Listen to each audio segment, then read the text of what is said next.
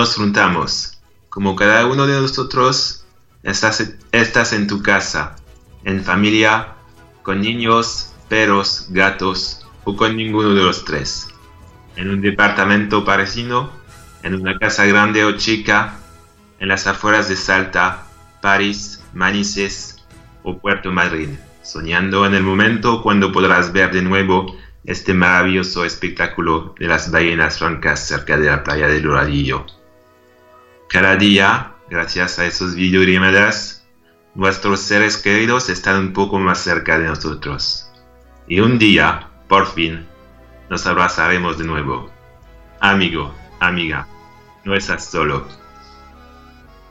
Es cierto que esos tiempos son raros, para algunos dolorosos, pero lo más importante es seguir siendo juntos, aunque sea por el único poder de la mente. Estoy muy feliz de compartir este programa de radio con vosotros. Hablaremos de los caminos de la vida, el camino de árboles y de raíces, del norte oeste argentino y de París, por supuesto. Hoy, en directo de mi cocina, en directo de su departamento en París, gracias al Skype otra vez, me alegro de estar con Emiliano Hassan. Chicos, chicas, bienvenidos al número 2 de Charlas de los Argentinos en París.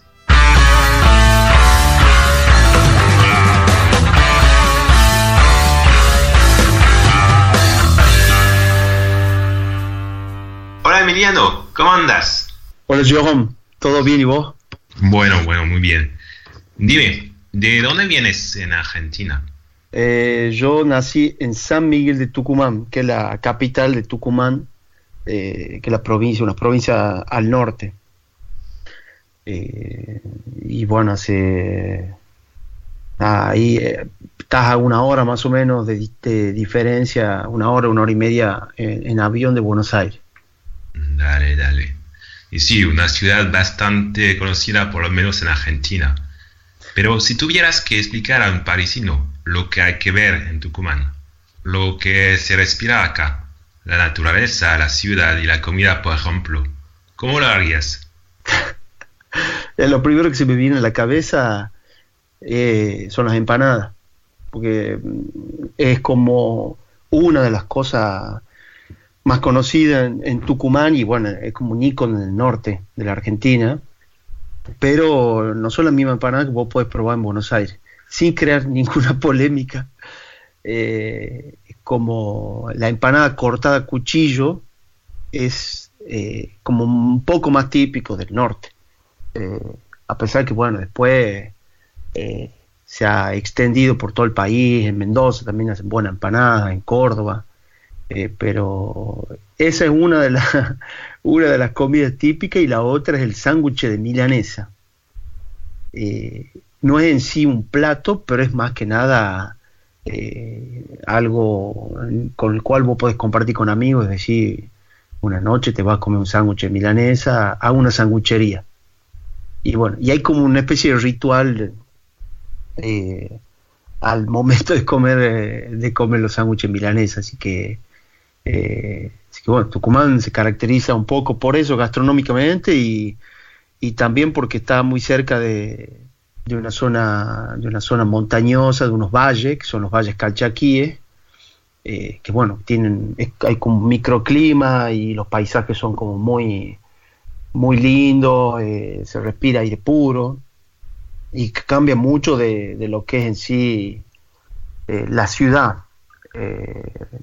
Así que Tucumán se llamaba en, bueno, se sigue llamando el Jardín de la República, pero más que nada por esta, esta naturaleza un poco, eh, un poco diferente de, del, por ahí del resto de otras regiones de Argentina. Así, dale. La última vez me hablaba de un árbol muy famoso en Tucumán. Claro, sí, mira, en realidad, eh, ¿por, ¿por, qué me trae ese recuerdo ahora? Nosotros estamos empezando la primavera y en Tucumán es como muy típico eh, un árbol que se llama el lapacho, los lapachos, y hay como de diferentes colores. Es un árbol en realidad conocido en América del Sur, pero bueno, como que en Tucumán yo no tengo idea si en otras provincias hay.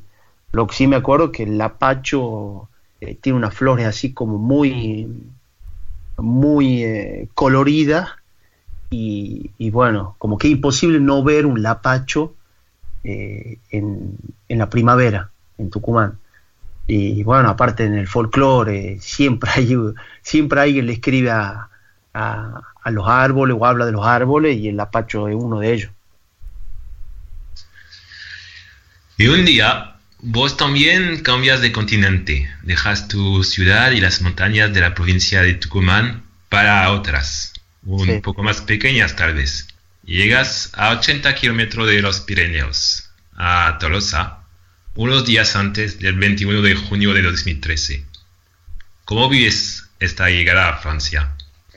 Y mira, yo mm, no era, no era mi primera vez en Francia, pero pues, Toulouse no conocía en realidad, así que me había venido un poco en plan, vengo un año y voy a eh, experimento un poco eh, vivir afuera, eh, nada, tener otras aventuras, conocer gente, aprender el idioma, porque no, yo no, no hablaba francés en esa época, y llegué tres días antes de la Fête de la Musique, y bueno, yo no sabía el descontrol que había, eh, como que me recibió con los brazos abiertos y dije, bueno, esto empieza bien.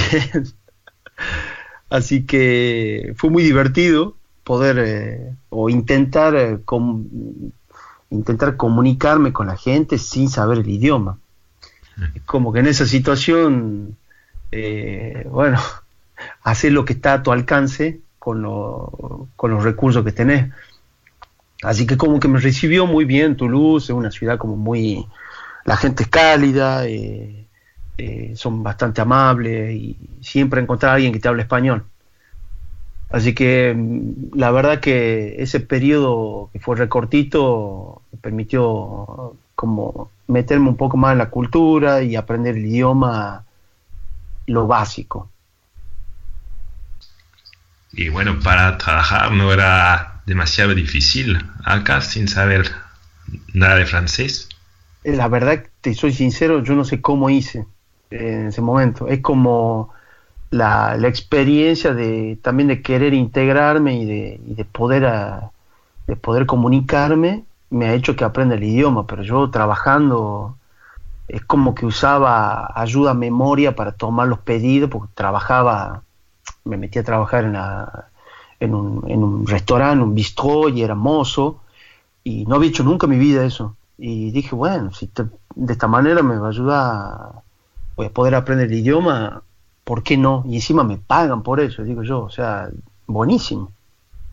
Y, y bueno, me memorizaba así en la carta cuando me pedían, más o menos entendía Pulé, Canard y ciertas cosas, entonces, bueno, lo, lo repetía cinco veces hasta que llegaba a la pantalla, anotaba los pedidos, siempre me olvidaba algo, pero bueno, mis compañeros eran recopados y si alguien se olvidaba, el otro lo hacía por él, o sea, no, había mucho, en todo lo que es el ambiente de la, de la gastronomía hay como mucha solidaridad no hay competencia. Entonces la verdad que la gente es muy, es muy amable y bueno, sobre todo hay mucho respeto también. Entonces eso eh, he valorado mucho, pero no he aguantado tampoco mucho trabajar de eso. Este, es muy, era muy físico y, y bueno, pero la verdad que me divertí un montón. Y trabajé cuatro meses, tres meses y medio en ese restaurante eh, y la verdad que fue una linda experiencia.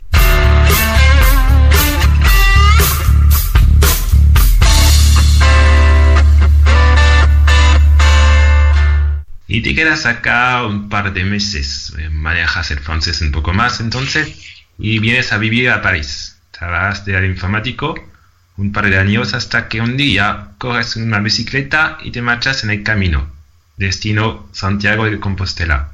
De lo poco que escuché, se dice que este camino es mucho más que un camino, mucho más que caminos de piedras, mucho más que solamente un camino de peregrinos. ¿Lo viviste así también? Eh, mira, yo cuando me vine, eh, cuando estuve en Tulum, mis amigos de, un chico argentino que él lo estaba por hacer en bici. Y como, a ver, desde ese momento hasta, hasta el momento que decidí irme pasaron cuatro años. Y la verdad que la experiencia fue, eh, fue, fue increíble, porque yo quería hacerlo en bicicleta, particularmente porque me, encantan en bicicleta, y la otra porque no, no, tenía una inspiración religiosa, sino simplemente más espiritual. Era como una manera, de, yo digo, es el tiempo que necesito para encontrarme conmigo y, no sé, es como que lo tenía que hacer. Y la verdad que la experiencia fue hermosa. Eh, eh, hay una energía muy particular que, bueno, lo más lindo es experimentarlo. Hay cosas que no las podés explicar con palabras porque son vivencias puras. Y, la verdad que hay una mística muy, muy, muy linda y, lo que yo he experimentado ha sido ver, eh, o los encuentros que hice fue eh, directamente en, tener encuentros con la gente sin filtro porque allá no te importa si sos ingeniero en informática, si sos contador, ¿no? estás en el camino y, y hay otras cosas que tienen, que, que son más como importantes. Eh, así que por eso como que hago un paralelismo con, con lo que vivimos ahora, el hecho de, tener ese tiempo para hacer un poco de introspección, es lo que me permitió a mí eh, eh, el camino de Santiago y que ahora yo creo que también eh, es un poco, poco similar la situación, a pesar que no tengas que desplazarte o moverte para hacerlo. Sí, es verdad, un poco más difícil de moverse. Sí. Ahora. Pero bueno, luego hay que volver a la vida parisina, a este cielo gris muy a menudo, o azul y sin una nube de vez en cuando. De todas maneras, en París se aprende rápidamente a no dar mucha importancia al tiempo sino a disfrutar de cada rayo del sol. ¿Y vos sabías en este momento que ibas a empezar a actuar en francés hasta llegar en Avignon durante el festival de teatro? Mira, la verdad que si me decís, después que volví del Camino a Santiago, cómo hice para, para adaptarme, la verdad que creo que no, o sea, mi vida cambió después cuando volví. Eh, empecé a, a, valorar otras cosas y, y en realidad darme cuenta que lo que venía haciendo hace más de 15 años, que era el trabajo en informática, ya no tenía el mismo sentido para mí. Y casualmente, entre los talleres de teatro amateur y, y, bueno, todo lo que fue sucediendo, eh, cuando fue en 2018, a fines de, a fines de 2018, eh, encuentro un aviso de, alguien que convocaba actores para hacer un proyecto de teatro eh, con el tema de Santiago Compostela. Y bueno, al final me embarqué en ese proyecto como que estaba muy ligado a mi experiencia y a lo que yo había vivido ahí. Eh, que, bueno, la verdad que fue muy lindo haber ido a Aviñón, haber hecho teatro de calle, porque era más que nada una prueba eh, de, ver la respuesta de la gente y bueno, una experiencia nueva que no, no la había tenido nunca, de actuar en francés. Yo había hecho teatro acá, pero solamente en español. Así que fue muy divertido, fue muy divertido y, bueno, es como fue un aprendizaje y, y también el, el, encuentro con gente de otro, de otro palo, como decimos nosotros, que no tiene nada que ver con lo que yo venía haciendo, fue también una linda experiencia. Y tal vez también estar todos juntos en una tropa por, por una semana o el tiempo que dura el festival, ¿no? Sí, sí, eh, sobre todo que era la primera vez que hacíamos como, la idea nuestra era hacer una especie de residencia, entonces irnos a Aviñón, nos quedamos en un camping, como muy todo a pulmón, eh, pero la verdad con la convicción de que en realidad queríamos compartir y, aprovechar también para poder escribir lo que faltaba la pieza, porque de la, obra, porque no habíamos, habíamos hecho un, no sé, un 30% del, del guion. Así que, bueno, ahí digamos que gracias a eso también terminamos de escribir la obra. Así que, es que nada, fue, muy lindo.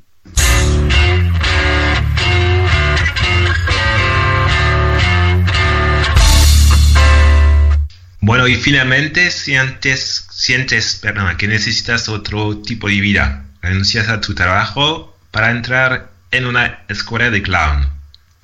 Y últimamente estás grabando una serie de vídeos y las primeras ya están en YouTube. Clown Finmont se llama el proyecto. sí. ¿Puedes contarnos un poco más? Sí, eh, mira, yo eh, entre mis experiencias teatrales, una que me marcó muchísimo fue eh, en 2017 empecé teatro en la Casa Argentina con una profe que se llama Romina Ardaya y con ella fue como, es como, es una mentora mía y me, me, guió muchísimo en mis primeros pasos de teatro y ella eh, en el 2018 me dice, en 2000, fin del 2017 me dice, eh, yo te recomendaría que hagas un taller de clown, amateur por supuesto.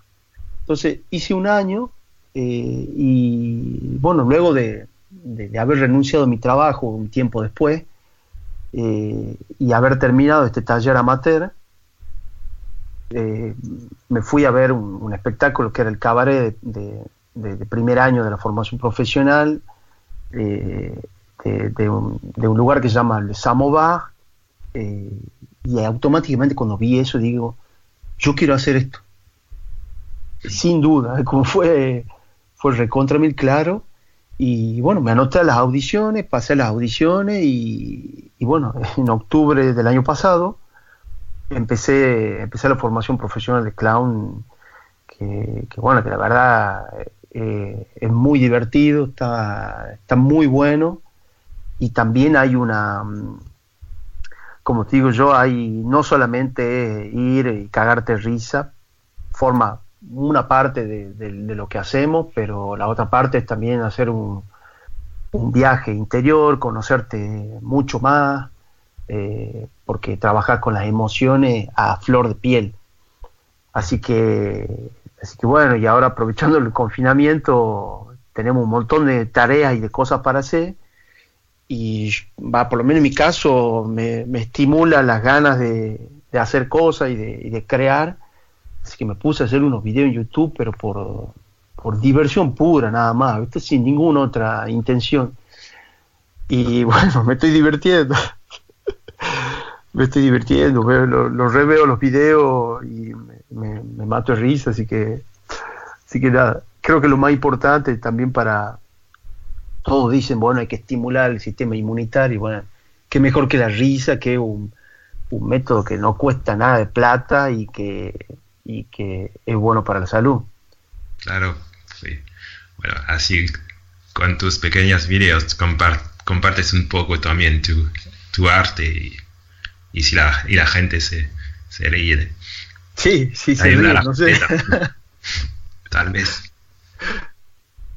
Sí. Bueno, lastimamente tenemos que concluir esta charla, pero antes de, despedir, de despedirnos, perdona, siguiendo un poco el modelo de la Radio Patagonia, es decir, comunicar vía la radio con su familia y, y amigos, ¿tienes un mensaje para ellos? Uh, para mi familia familia, amigos, como, como quieres.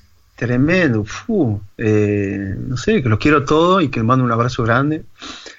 Y, y bueno, eso nomás, que estamos cerca, la tecnología ayuda, así que acorta las distancias.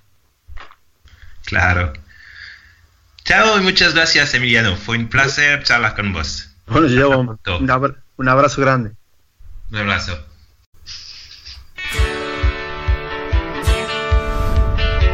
Las noticias solidarias de París. Un aplauso por los dueños de Clásico Argentino por entregar cada día gratuitamente algunas empanadas al personal hospitalario de algunos de los hospitales de París. Muchas gracias también a los parisinos que ponen ofertas de ayuda en la plataforma de ayuntamiento id.paris.fr y a todos que siguen la buena onda de ayudar a sus vecinos y a los demás tratando así de construir un mundo más solidario. Gracias a Nicola, a la realización, a todos los que me ayudaron con este segundo capítulo estará en podcast mañana. Y a cada uno de vosotros acá, en Argentina, en Francia, en Lagny-sur-Marne o en cualquier otra parte del mundo para escucharnos. Estamos en Facebook, así que no dudáis en contactarnos o dejar mensajes, buenas ideas o sugestiones en la página y poner un me gusta para no perder nada. Nos despedimos con Divididos y el vientito de Tucumán. Hasta viernes, misma hora, mismo lugar.